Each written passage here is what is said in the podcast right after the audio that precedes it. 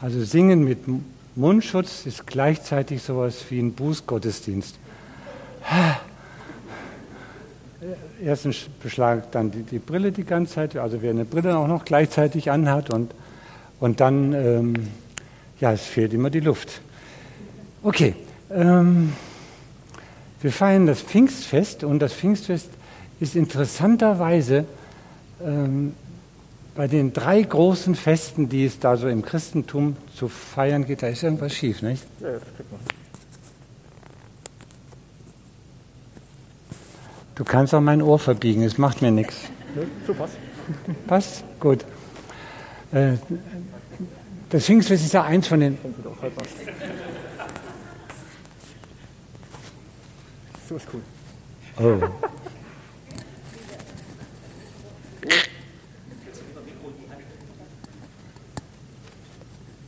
Das ist alles nicht so easy. Aber jetzt hängt es an der Backe. Ja, das heißt, dann rutscht nicht runter. Ach so, dann rutscht nicht runter. Okay. Gut. Das Pfingstfest ist ja so äh, unter den drei großen Festen äh, das seltsamste. Das, also man versucht dem immer irgendwie eine gewisse Bedeutung zu geben, zumindest auch im, im großkirchlichen Raum. Äh, meistens ist es eine große Verlegenheit da man nicht so richtig weiß, was feiern wir jetzt da eigentlich. Aber ähm, es geht nicht nur den Christen so, es geht auch unserem, unserer Gesellschaft so. Ich weiß nicht, ob euch das schon mal aufgefallen ist. Es gibt nichts zu Pfingsten. Man kann nichts nichts machen. Nein, ja. In der Gesellschaft ist es schon mal ein Verlusttag. Ähm, ein Arbeitstag geht unserer ach so pulsierenden Wirtschaft verloren. Aber dann auch der, der ganze Handel hat nichts, was er irgendwie verscherbeln könnte. Oder hat jemand von euch schon eine in Silberpapier eingepackte Schokoladentaube gesehen. Sie wird, da wird nichts verkauft, da, da ist auch kein, kein Brauchtum drumrum, bis auf den, äh, ich weiß nicht, ob den jemand kennt, den Pfingstochsen. Das ist, wurde immer der genannt, der am Pfingstsonntag am längsten im Bett blieb. Es gibt kein Brauchtum. Man kann mit den Kindern auch kein in den Garten gehen und irgendwelche ähm, Federchen einsammeln, vielleicht von irgendeiner Taube, die da rumgeflogen ist. Das ist schon mal eines. Es ist äh, ein Fest, das zwar da ist und alle sagen, ja, ja, es ist Pfingsten, es ist ein Pfingstfest und so, aber in, in Wirklichkeit ganz wenig Beziehung dazu da. Christen geht es nicht sehr viel anders. Es gibt Ausnahmen, die schon irgendwo wissen, was eigentlich das äh, Pfingstfest bedeutet, das haben wir heute meines Erachtens brillant in ganz kurzer Zeit mal gesagt, noch mal bekommen, was eigentlich das Pfingsten wirklich bedeutet. Aber wir, wenn wir ein bisschen so in die Tiefe gehen und schauen, und die meisten Christen haben ja auch mal das Bedürfnis, dahinter zu kommen, was sie da eigentlich feiern, ähm, man schaut im Alten Testament nach, keine irgendwie geartete, eindeutige, klare Aussage, ganz viele Aussagen, aber keine eindeutige Aussage. Der, der Geist des Herrn, Geist Gottes. Irgendwo fällt er oder bewegt er oder ist da oder ist nicht mehr da. Es ist ein unglaubliches Gemisch, wenn man mal das ganze Alte Testament so ein bisschen anschaut, wenn man da nach dem Geist Gottes sucht und dann denkt man sich, hallo, was ist jetzt wirklich? Ich möchte nur so ein kleines Beispiel bringen. Ähm, da gibt es im, ich glaube, es ist das zweite Buch Samuel, gibt es so eine ganz komische Geschichte. Da geht der Geist Gottes auf David zu und sagt ihm, mach eine Volks Volkszählung. Und ähm, widerwillig macht das dann David. Und anschließend wird er für diese Volkszählung, also genauer gesagt sein Volk, brutalst mit einer Pandemie gestraft. Man kratzt sich hinterm Ohr und sagt sich, was war jetzt das? Der Heilige Geist, der Geist Gottes hat, hat ihm gesagt, mach mal, zähl mal dein Volk, damit du weißt, was los ist, ja, wie viele Leute du hast, damit du auch wieder einen Krieg führen kannst und so. Und dann wird er anschließend dafür bestraft. Ein paar Jahrhunderte später, erste Chronik, kommt ein Kapitel, wo drin steht, die gleiche Story nochmal, aber jetzt ist es der Geist Satans. Man hat in den Jahrhunderten ein bisschen dazugelernt. Man hat gesagt, das kann nicht sein, dass Gott so etwas macht. Das allein gibt uns schon mal eine kleine Hilfe, wie man mit dem Alten Testament umgehen soll. Das ist eine wunderbare Sammlung uralter Geschichten, die, die aber auch ihre Geschichte selber haben, die oft erzählt wurden, erzählt wurden und die dann so runtergingen. Jetzt haben wir hier also schon mal zwei Arten für ein und dasselbe, was wir eigentlich Geist Gottes nennen. Das ist nur ein Beispiel dafür, dass wir eine leichte Verunsicherung haben wenn wir mit dem Geist Gottes zu tun bekommen. Das zweite ist auch so eine Stelle im ersten Buch Samuel, äh, zehntes Kapitel, wenn das mal einer nachlesen will, das ist höchst originell. Da ist Saul noch nicht gewählt als König.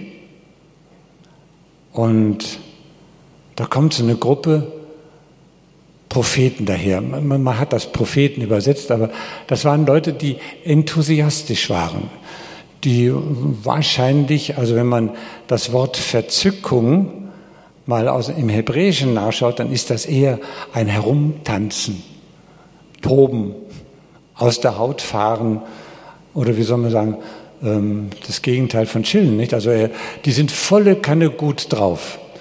Und Saul schließt sich denen an und es gibt sogar ein Sprichwort dann später in, in Israel, ist wohl Saul auch unter die Propheten gegangen. Das kann man anwenden, wenn dir irgendjemand zu spinnen anfängt, dass, dass man sagt, ist der jetzt auch verzückt? Ja? Luther, Luther hat das weitergemacht. Stellen, wo, wo es darum ging, zum Beispiel das Sprachengebet äh, zu beschreiben, da hat er verzückte Rede verwendet. Und vielen guten Luther Bibelliebenden haben sich das äh, zu Herzen genommen und gesagt, einen Moment mal, Verzückung mit mir nicht. Absolut No-Go. Ich möchte noch halbwegs meine fünf Sinne beieinander behalten. Es geht dann weiter, kommt in die Moderne hinein. Also Anfang des letzten Jahrhunderts äh, entdeckte man den Heiligen Geist. Erst sehr zögerlich, dann mit ganz viel Widerstand von äh, etablierten Gemeinden und Kirchen. Aber irgendwann kam es dann zu dem Punkt, dass man sich sagte, na, na ja, vielleicht ist da doch was dran. Und dann gab es Kongresse und vielleicht hat der eine oder andere von uns schon so einen Kongress mitgemacht. Da ist so viel Gutes dabei und man ist begeistert und man freut sich auch. Und es ist aber auch dabei ähm, vor allen Dingen, wenn man als Außenstehender, also mehr geschoben als gezogen, in so eine Veranstaltung hineingeraten ist, dass man sich sagt, ah, ah, ah, was ist das denn? Was ist da los? Äh, sind die noch ganz dicht? Und solche Erfahrungen gehen dann so langsam in unser Bild über den Geist Gottes mit ein. Es entsteht in uns so eine Art Distanz. Um nicht gleich zu sagen, ein, ein, ein Widerwillen, aber man will bitte noch seine fünf Sinne beieinander haben und diese Heilige Geist Freaks, manche sagen sie liebevoll, die Charisoten, die verderben einem absolut den Appetit darauf, eventuell sich doch mal mit der Frage nach dem Heiligen Geist zu beschäftigen. Das heißt, wir haben äh, auch als Christen, die eine längere Geschichte in unserem, ja, den letzten 20, 30 Jahren hinter sich haben, die, äh, die haben ein Problem. Sie sind sich unsicher. Sie sind sich unsicher, äh, was es mit dem ganzen Heiligen Geist so auf sich hat. Sie haben zu viel auch erlebt vielleicht. Leute, die locker vom Hocker weg einem sagte, du, ich habe gestern Nacht für dich gebetet und der Herr hat mir durch seinen Geist gesagt, du solltest in meinen, in meinen Hauskreis kommen. Der ist zwar nur 50 Kilometer entfernt, aber du solltest da jede, jede Woche hinkommen. Ja? Ah? Ich wäre doch so dankbar, wenn Gott mir das auch sagen würde. Nicht? Aber solche Sachen erlebt man. Man steckt sie dann weg und denkt sich, hm, ist schon ein bisschen schräg, die Sache mit dem Heiligen Geist. Lass dich nicht zu sehr darauf ein. Du weißt nicht, wo du da landest. Da gibt es so ein Aber, ein dickes, fettes Aber. Ich weiß, es ist die dritte Person der Dreifaltigkeit. Und vielleicht ist auch das, was wir so geknubbelt, vor allen Dingen in den letzten zwei, drei Jahrzehnten erlebt haben, so eine Art Nachschlag der Geistvergessenheit ganzer Jahrhunderte, wo der Heilige Geist überhaupt keine Rolle spielte. Vielleicht ist das ein, der andere Straßengraben gewesen, wir wissen es ja nicht. Aber es hat was mit uns gemacht oder mit vielen von uns.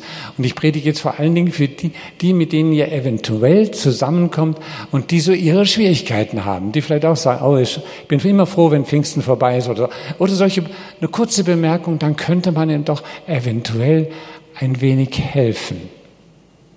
Denn was wir ja heute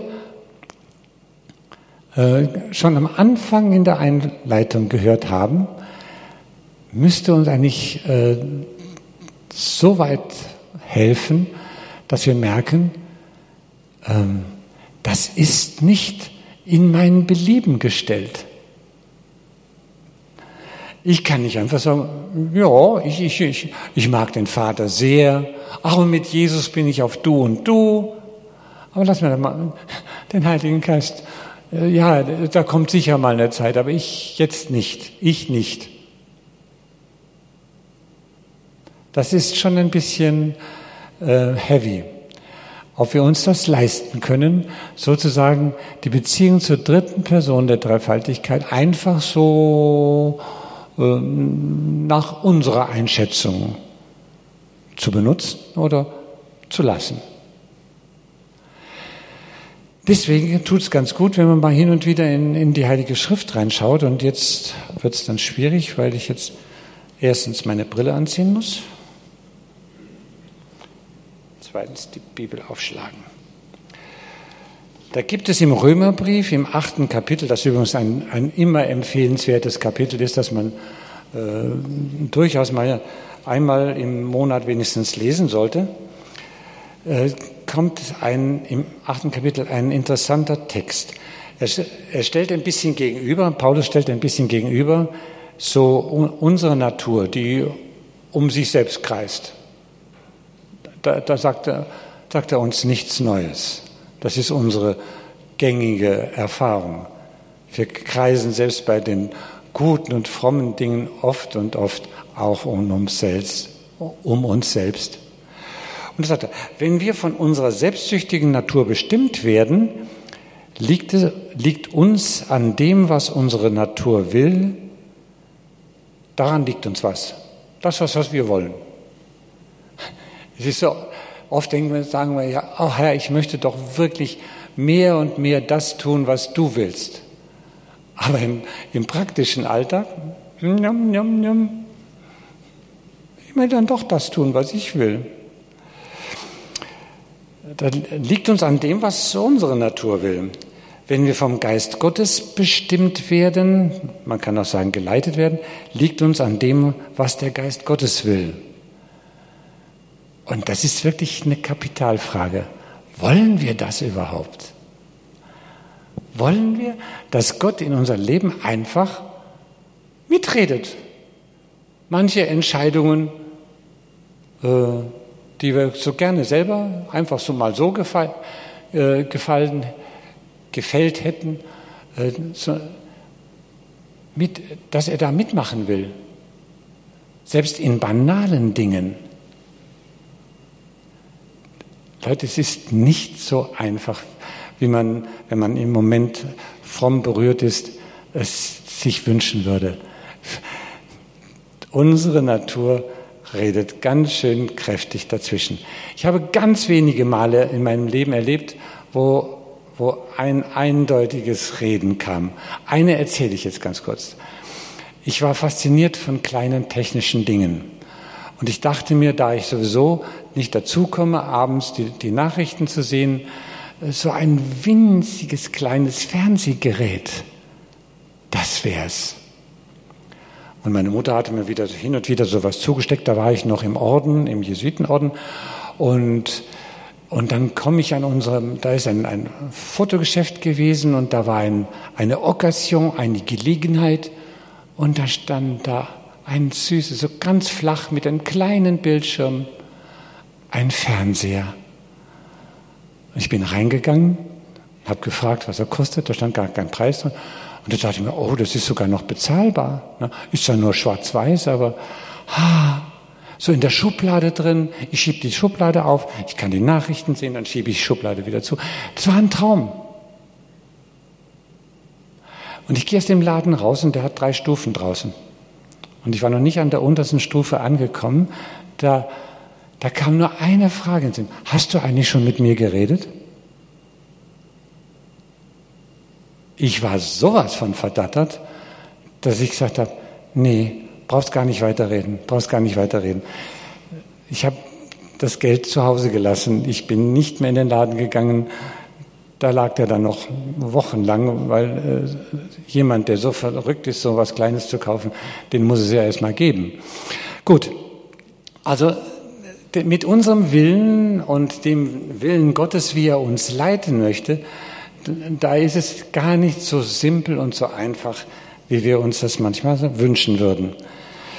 Also was unsere selbstsüchtige Natur will, jetzt ähm, macht das also deftig, wenn das so weitergehen würde in unserem Leben, dass wir immer nur dem folgen, was wir wichtig finden, dann führt das zum Tod. Jetzt nicht unbedingt, dass wir die nächste Ecke rum äh, ausgeistern und, und, oder von einem Lastwagen erwischt werden, sondern es führt, es führt zu einem innerlichen Tod. Wir sind nicht mehr lebendig. Gott hat eine bestimmte Vorstellung von der Lebendigkeit seines, seines Geschöpfes. Und das hat was mit dem Heiligen Geist zu tun. Und das wäre dann der Tod von diesem äh, Wesen. Was der Geist Gottes will, führt zum Leben, zu Heil und zu, zu, und zur, und zu einem wirklichen Frieden. Das sind äh, Ausdrücke, die müssen einzeln so gefüllt werden, nicht? Heil und, und Frieden. Was ist für einen Menschen, der ständig hinterherjagt, doch irgendwo up to date zu sein, auf dem neuesten Stand zu sein? Auch mit dem Auto muss es ja hinhauen. Äh, der Nachbar hat jetzt schon so einen Suff und ich will auch einen Suff, anstatt äh, irgend so ein kleines Auto, wie ich jetzt momentan noch fahre. Heil, geordnetes Leben oder solche Dinge, das hat was mit dem Geist Gottes zu tun. Dass er uns manchmal, also ich sage ja nochmal, der kleine Fernseher, ne, dass er uns manchmal auch mal stupst und sagen kann, hey, er hat ja nicht mal gesagt, das machst du nicht. Er hat mich bloß daran erinnert, dass es noch jemand gibt, mit dem ich darüber reden sollte.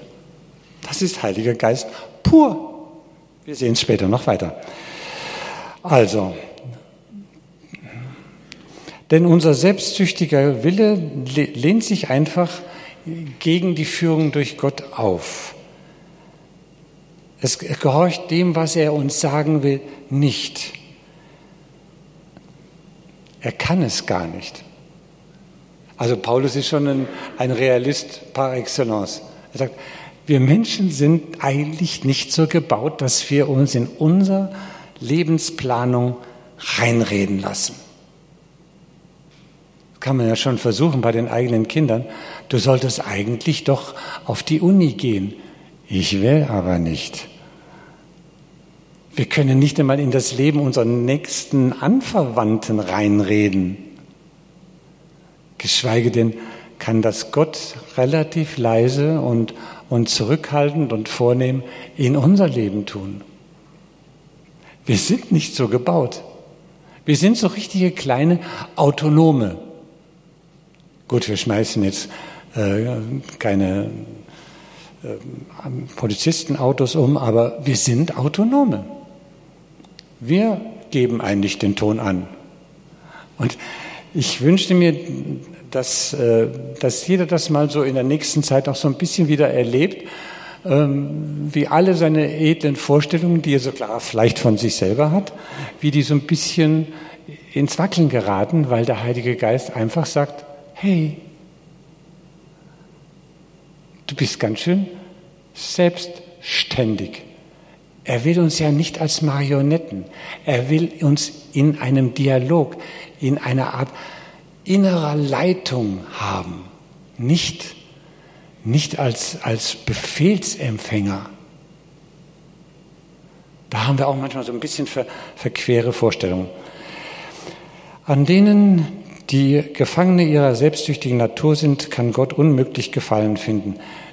Naja, äh, es macht ja auch keinen Spaß, wenn man sieht, dass die Kinder exakt im Mord genau das Gegenteil von dem machen, was man eigentlich ihnen gesagt hat.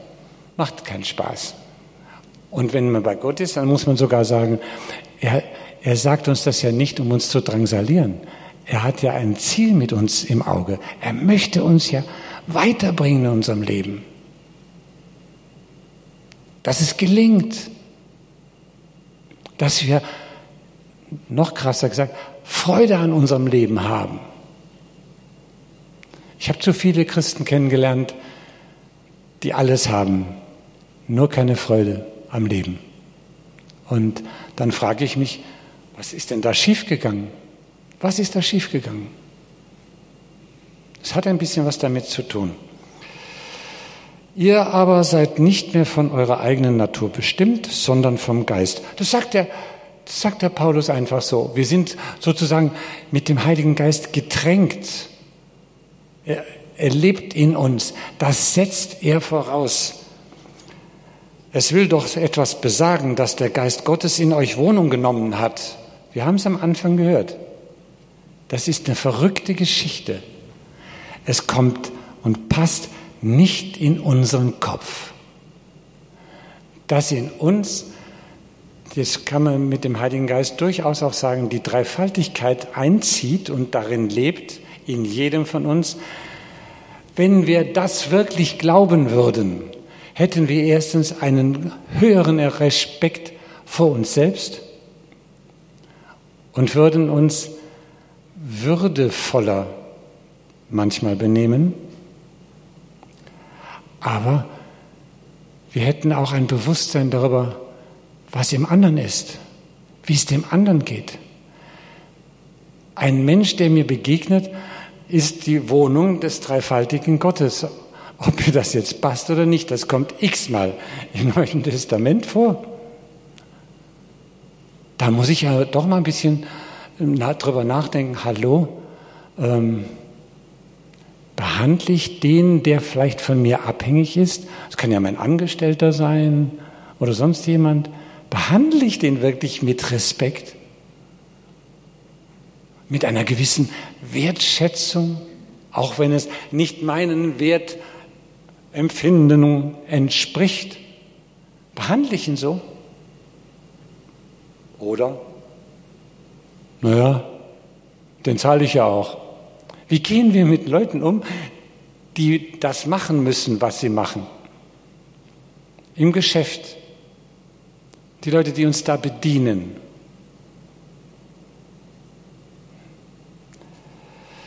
Also das, das ist ein, ein, weites Gebiet. Gott möchte wirklich, dass sich in unserem ganz alltäglichen Leben was verändert.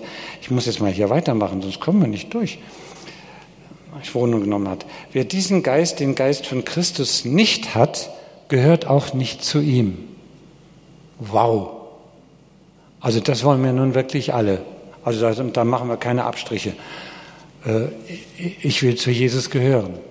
Und wenn der Heilige Geist in mir nicht das Sagen hat, wenn ich ihm nicht den Raum gebe, den er verdient, dann habe ich offensichtlich auch keine Beziehung zu Jesus.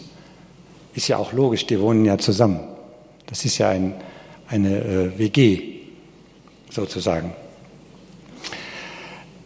Ein bisschen weiter im Vers 14 kommt dann noch so ein, ein, ein, ein kurzer Nachschlag, der noch etwas anderes deutlich macht. Alle, die sich in dieser Weise vom Geist Gottes führen lassen, die sind Gottes Söhne und Töchter.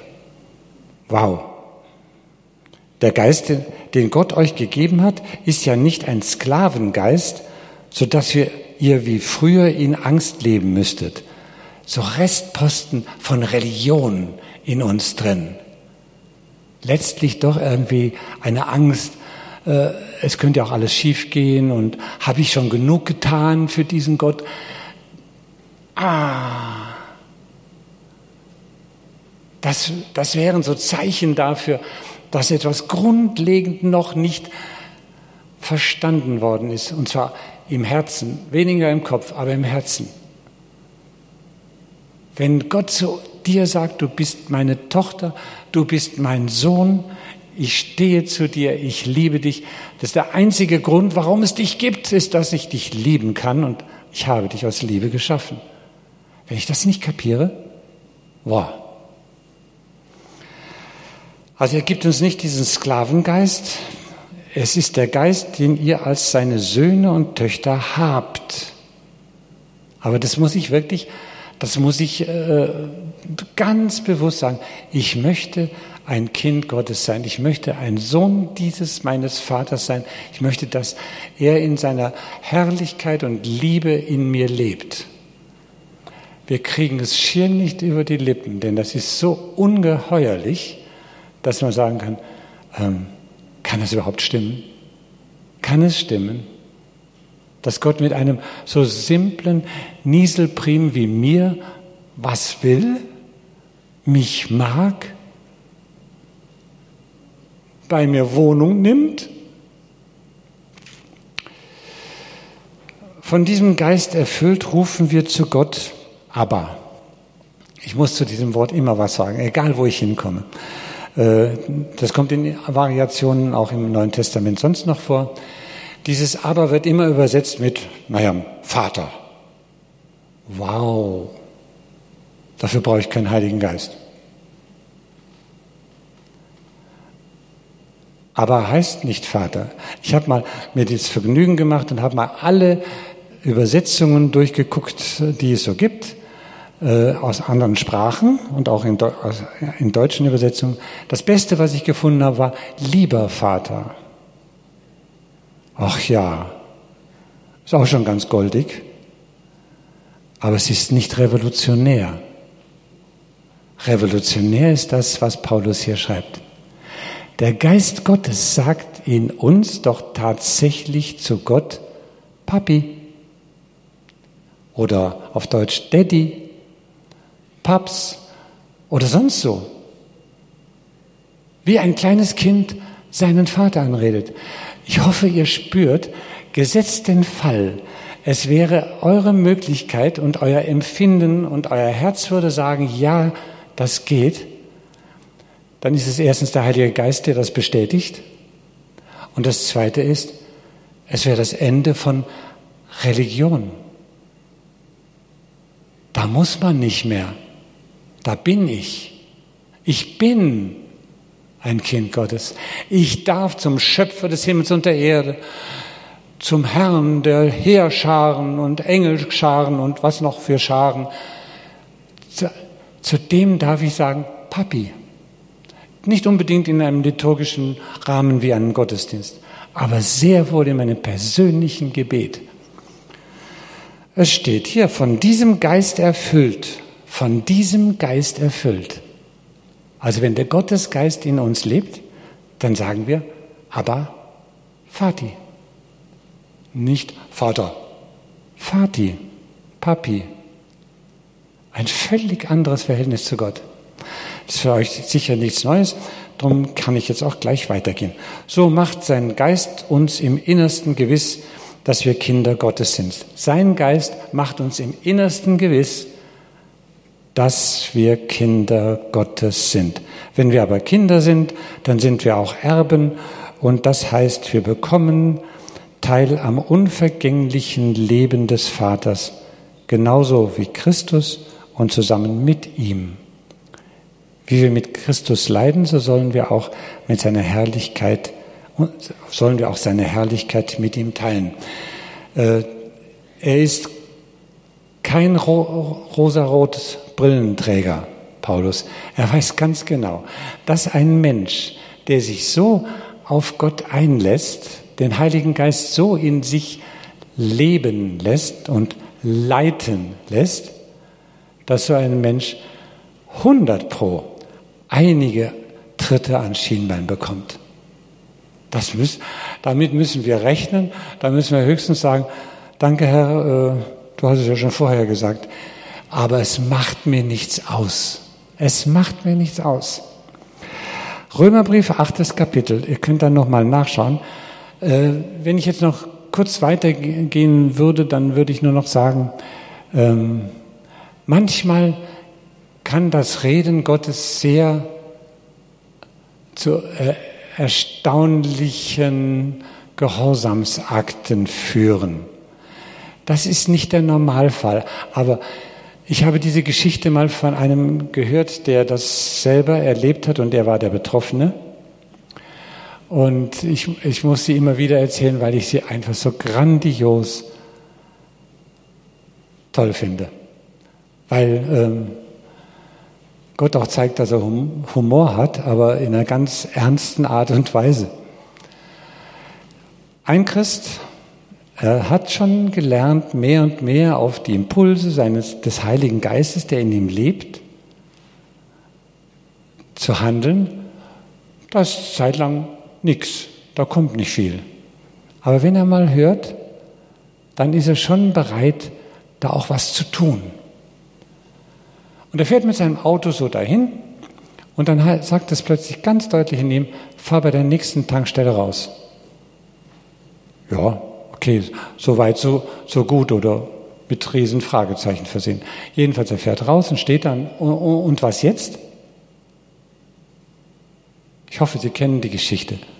Wenn nicht, dann behalten Sie sie, weil sie einfach köstlich ist. Und da sagt der Heilige Geist, geh bitte in den Kiosk hinein und mach dort einen Handstand. Wie bitte? Man darf beim Heiligen Geist ohne weiteres nachfragen, das ist kein Problem. Sagt er, es ist wichtig, geh da hinein, mach einen Handstand, ich bitte dich drum. Dann ging er da hinein, zwischen den Reihen, wo die Sachen standen, macht er seinen Handstand und in dem Moment, wie er den macht, bricht an der Theke, wo noch einer stand und irgendwas getrunken hat, bricht der zusammen. Heulend Und dann haben, haben sie sich um den gekümmert, was ist denn los und so. Nicht? Und dann sagt er, ich will euch sagen, was los ist. Ich hatte fest vor, mich jetzt, wenn ich aus dem Kiosk rausgehe, umzubringen. Ich hatte eine Beziehung mal mit Gott, aber da war lange Zeit nichts mehr los. Und dann habe ich ihm gesagt, du hast noch eine einzige Chance. Also praktisch eine Chance von 1 zu einer Million. Oder, oder noch ärger, so wie beim Jackpot, wo es dann 1 zu 25 Millionen ist. Du hast noch eine einzige Chance und er war entschieden, sich umzubringen. Wenn jetzt einer reinkommt und da mittendrin einen Handstand macht. Und das ist passiert. Und der Mann hat Gottes Nähe in einer Art und Weise erfahren, es hat ihn umgekrempelt, es hat ihn zu einem Missionar gemacht. Von einem Selbstmordgefährdeten zu einem Missionar. Und das, das sind manchmal so Ereignisse, wo ich sage, äh, natürlich ist das ein Extrem, aber wir können daran lernen, dass ein Leben unter der Führung des Heiligen Geistes noch ganz andere Seiten hat, spannender ist, es ist schrecklich, wenn Leben langweilig wird. Boring. Sitzen da und Ja, Tagesschau, Corona. Langweilig. Aber wenn der Geist Gottes mit einem arbeitet, dann können manchmal ganz verrückte Sachen passieren. Ich habe einen Impuls, ich sollte den oder jenen oder den anrufen. Und er sagt, meine Güte, danke, dass du jetzt gerade mich anrufst. Ich habe nicht mehr gewusst, was ich machen soll. So. Ist das schön? Macht das Spaß? Das macht Spaß. Das ist das, was Gott sich seine, für seine Kinder gedacht hat. Guckt, macht doch ein bisschen was mit mir zusammen. Ich bin doch nicht umsonst Gott. Ich möchte mit euch zusammenarbeiten. Ihr seid meine Kinder. Und ich denke mir, es wäre super, wenn ihr ein bisschen was von meiner Art und Weise übernehmen könntet. Das tut. Gut, äh, es gibt also diese extremen Fälle. Es, geht, es wird aber noch viel, viel, viel simpler.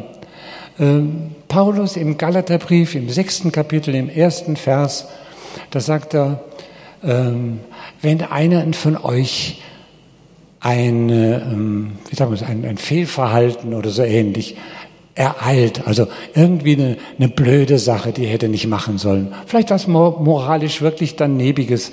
Das äh, äh, spielt keine Rolle, was es war. Von hinten ereilt. Ich finde das hervorragend übersetzt.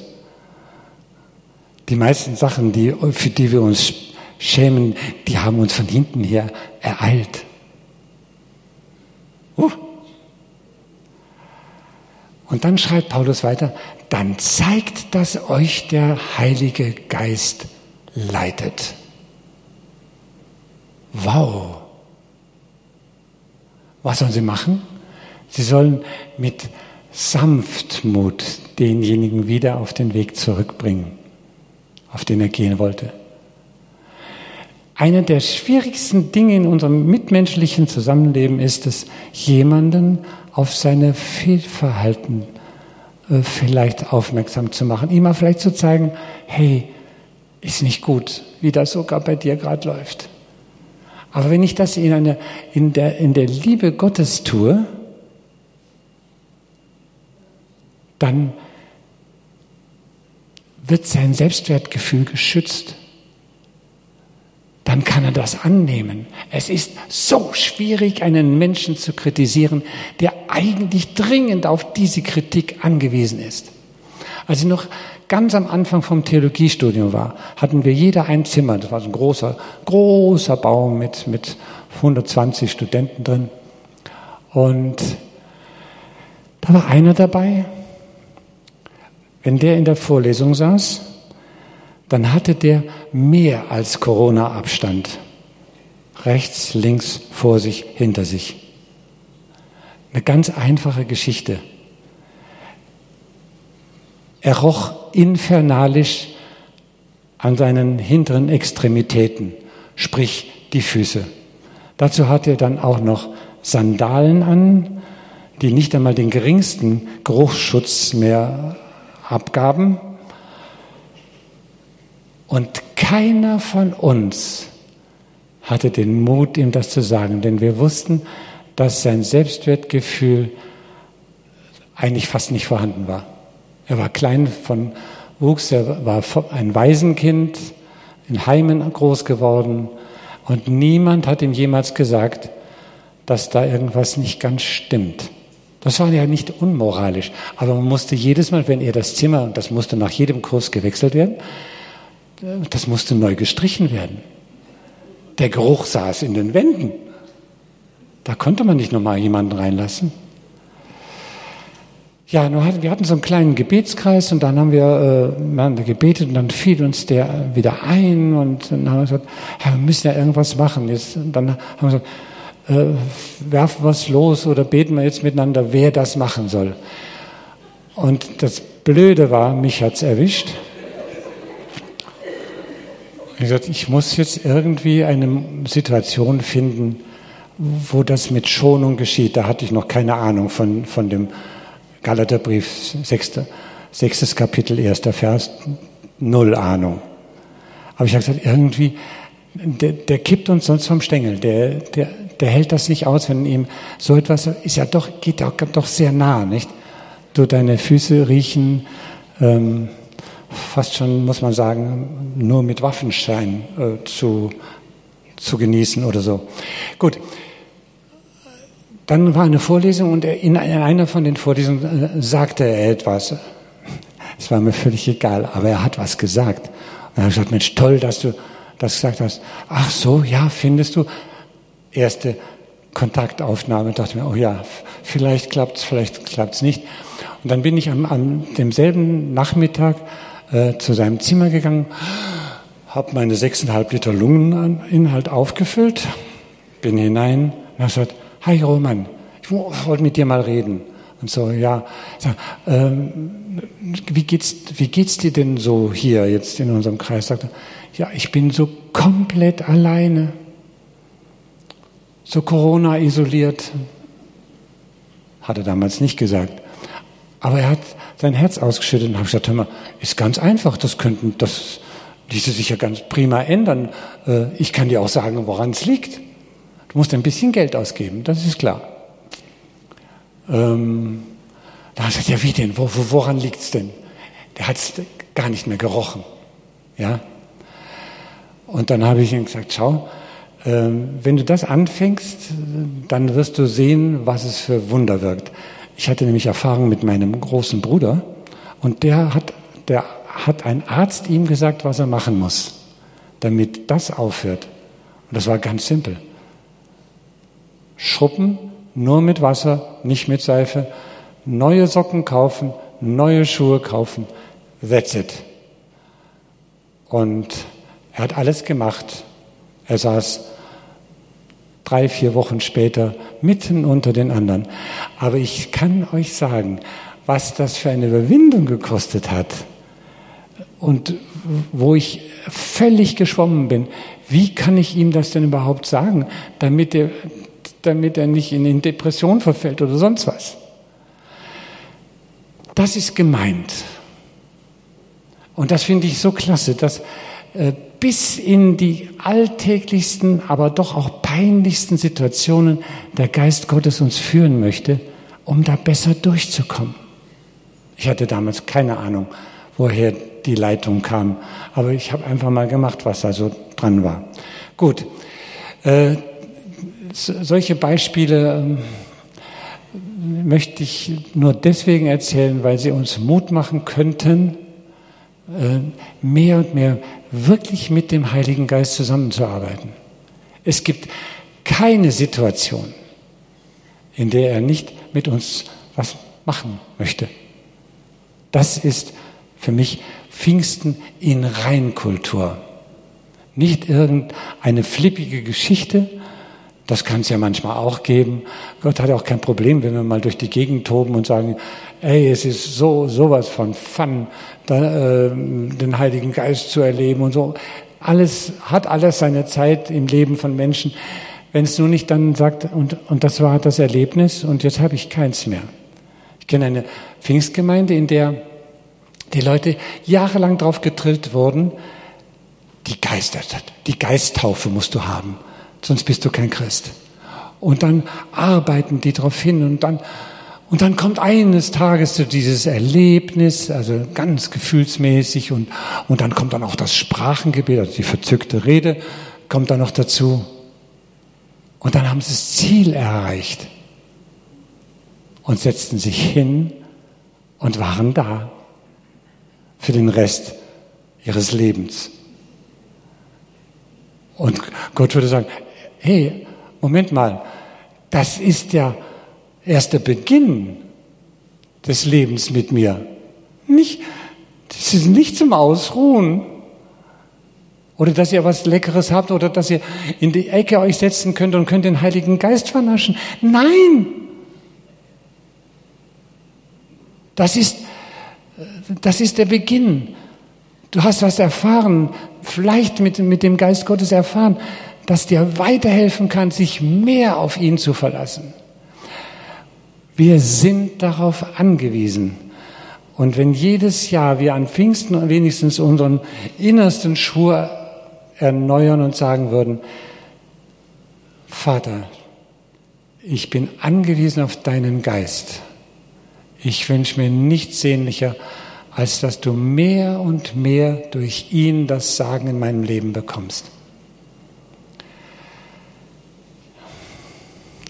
Jesus, und du hast auch von dem Heiligen Geist gesprochen. Du hast uns nicht als Waisenkinder zurückgelassen, sondern du hast gesagt, ich komme zu jedem von euch. Wir könnten hier auf dieser Welt, nur ganz wenige von uns könnten mal einen kurzen Blick auf dich erhaschen. Vielleicht mal zwei Schritte miteinander gehen. Aber du hast deinen Heiligen Geist uns geschickt, damit wir leben können. Damit wir so leben können, dass es uns Freude macht, auch wenn es schwierig wird, und dass es dir, dir gefällt. Dass du Freude an, an jedem von uns hast, der verstanden hat, was dein Wort sagt, dass wir durch den Heiligen Geist deine Kinder, deine Söhne und deine Töchter sind. Amen.